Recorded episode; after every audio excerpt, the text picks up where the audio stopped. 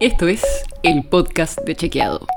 Un espacio en el que de lunes a viernes vamos a compartir con vos alguno de nuestros chequeos para que sepas qué de lo que se dijo o escuchaste es verdadero o falso.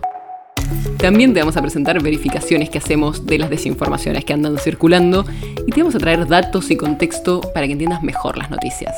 Soy Olivia Sor. Hoy te traigo un chequeo. ¿Te acordás de Guido Sandleris? Fue el presidente del Banco Central en los últimos años del gobierno de Macri. Bueno, habló sobre la deuda que se tomó durante el gobierno de Cambiemos y dijo que el gobierno anterior, el de Cristina Fernández de Kirchner, había empeorado el déficit fiscal todos los años. Lo que dijo literal fue, durante el gobierno de Cristina Fernández de Kirchner, el resultado fiscal empeoró todos los años. ¿Es así? Sí, la frase es verdadera. Y para entender por qué, entremos un poquito en los detalles de qué significa todo esto. El resultado fiscal es la cuenta que da entre los ingresos que tiene el Estado y los gastos. Si hay déficit, quiere decir que se está gastando más de lo que se recauda. Y si hay superávit, es que se recauda más de lo que se gasta. Hay varias formas de medir esto, depende exactamente de qué gastos se incluyan y qué ingresos se tomen en cuenta, pero a grandes rasgos es eso. ¿Qué pasó durante los años de gobierno de Cristina Fernández de Kirchner? Estamos hablando del periodo entre 2007 y 2015, que fueron sus dos mandatos. Cuando arrancó, en 2007, había un superávit de 2.9% del PBI. O sea, el Estado recaudaba más de lo que gastaba. Y eso fue cambiando a lo largo de los años. Cada año fue bajando ese porcentaje de superávit y solo en 2010 mejoraron un poco las cuentas del gobierno. Pero después siguieron cayendo y en 2011 ya pasamos a tener un déficit.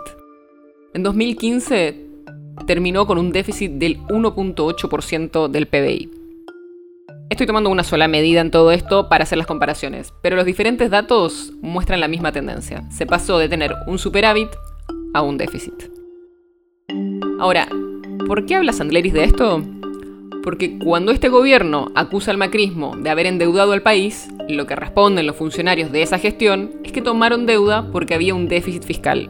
O sea, como el gobierno argentino gastaba más de lo que recaudaba, tenían que tomar deuda para cubrir la diferencia y pagar las deudas que había tomado el gobierno anterior. Y ahí viene toda una discusión sobre la deuda. Desde el gobierno actual dicen que esos fondos que se tomaron, que incluyen el préstamo del Fondo Monetario Internacional del FMI, se usaron para la fuga de divisas, o sea que se usaron para que la gente saque dólares del sistema.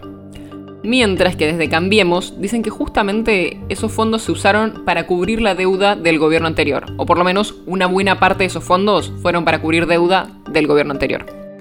¿Para qué se usó realmente la deuda? Muy difícil saberlo.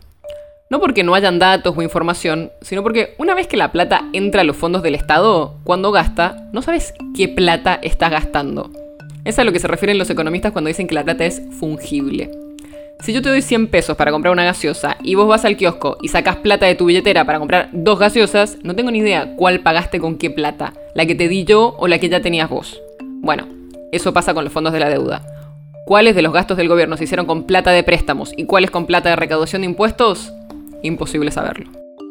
Lo que sí podemos saber es que cuando Macri asumió había deuda del gobierno anterior y que esa deuda aumentó durante el gobierno de Macri. Y también que se fugaron divisas, o sea, salieron dólares del sistema durante su gobierno, algo que también pasaba antes. Ahora, ¿qué se pagó con qué fondos? Mucho más difícil de definir.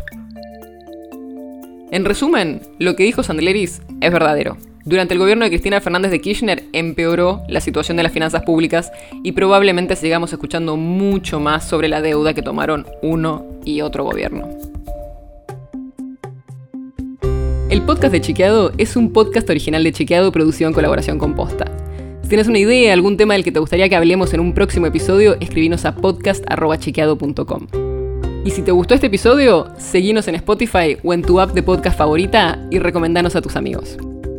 Si quieres más información sobre esto o sobre otros temas, entra a chequeado.com o sumate a nuestras redes. Soy Olivia Sor. Hasta mañana.